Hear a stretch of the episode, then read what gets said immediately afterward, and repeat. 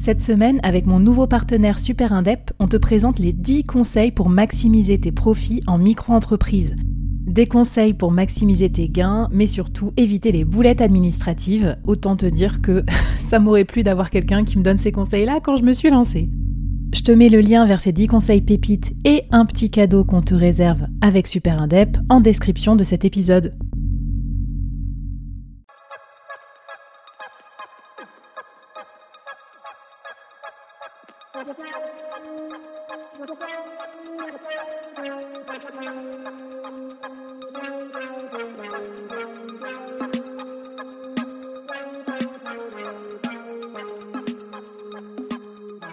Alors Laura, pour ce quatrième et avant-dernier épisode spécial euh, fondamentaux marketing, tu souhaitais me parler d'un concept qui est pas super connu, mais qui à mon avis est juste hallucinant pour euh, bah, celles et ceux qui nous écoutent. C'est les jobs to be done. Est-ce que tu peux nous expliquer d'où ça vient, ce que c'est et pourquoi tu veux nous en parler? Alors, le job to be done, euh, ça a été, on va dire, en tout cas moi, la première fois que j'en ai entendu parler, c'était au travers d'une conférence d'un prof de Harvard s'appelle Clayton Christensen et, et on proposera en ressources dans, dans cet épisode le, une, vidéo YouTube. Enfin, vous tapez Clayton Christensen, il en a fait 2 milliards. et le job to be done, c'est à quoi, comment est utilisé mon, mon produit ou mon service. et donc, non pas en termes de fonctionnalité, mmh. mais bien à comment le, client l'utilise. Pour te résumer le job to be done, je ne sais plus qui l'a dit, mais on a, les gens qui achètent une perceuse Black Decker, ils veulent pas acheter une perceuse, ils veulent un trou dans leur mur. c'est ça le job to be done. Mmh. Donc le job to be done de la perceuse, c'est est-ce qu'elle va faire des beaux trous? Moi que tu me dises que elle fait, elle a telle puissance, etc. Je m'en fous. le job to be done d'une voiture, c'est d'aller d'un point A à un point B. Hein. Donc, enfin voilà, c'est c'est toujours ce à quoi tu vas utiliser le produit ou le service. Et donc, c'est vraiment le bénéfice pour ton client versus les fonctionnalités ou les caractéristiques de ton produit.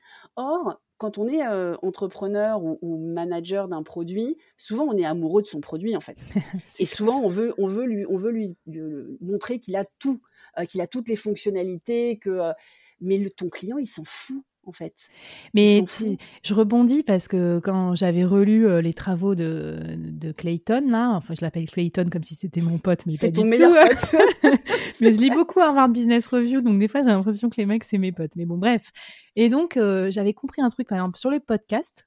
Tu vois, pareil, on parle souvent des caractéristiques. Oui, ce podcast, il parle de business, avec le board, vous vous sentez plus jamais seul, vous pouvez prendre des bonnes décisions business et tout. Ça, c'est un peu les caractéristiques.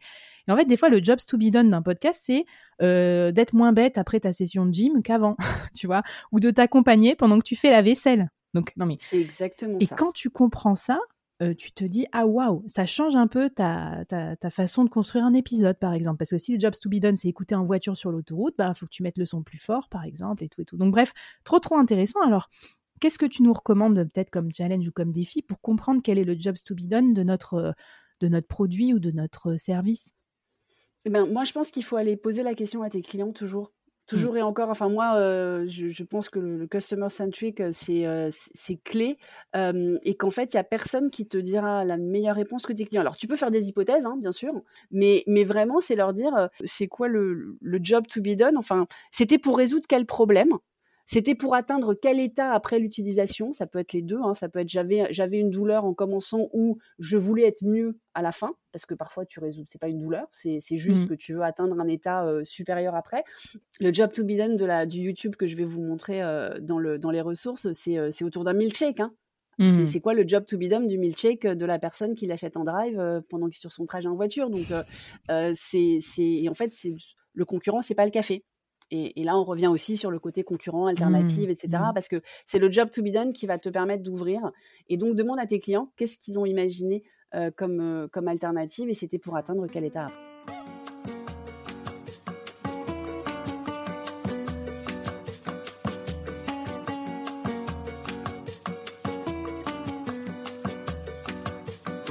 La tête tourne en derviche, l'alcool assèche, un goût âpre en bouche. Et juste une petite question, enfin, ça me, ça me turlupine quand même parce que je vois bien que les gens, ils osent pas trop demander à leurs clients ce qu'ils pensent de leurs produits, ils se disent toujours. Enfin, il y a une forme de tabou à aller voir ses clients et à leur poser la question quoi frontalement. On n'est pas toujours à l'aise. Comment, comment tu fais toi? Tu vas voir tes clients avec qui tu fais du sparring partner et tu leur poses ces questions-là? Mais comment dans, dans quel cadre? Je l'ai fait. Je leur ai dit euh, j'ai besoin d'aide. Euh, je suis en train de faire le travail, un travail sur moi euh, qui est euh, assez proche du travail que je fais avec vous. Donc oui, j'ai besoin de 40 minutes de votre temps.